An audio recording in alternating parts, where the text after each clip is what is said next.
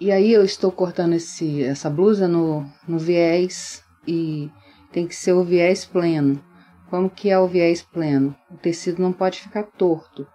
Então, para você colocar o, o tecido no viés, primeiro você tem que dobrar dessa forma.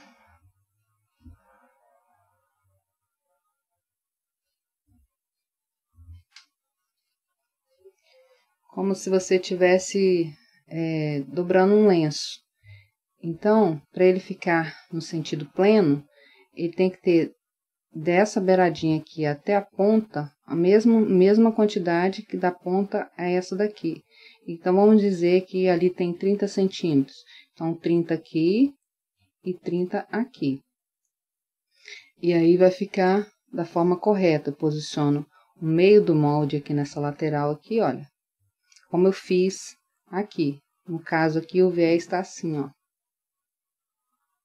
Então, é, encostei o meio do molde é, nesse, no sentido aqui do viés, e aí na hora que eu cortar, dá um caimento bom na peça.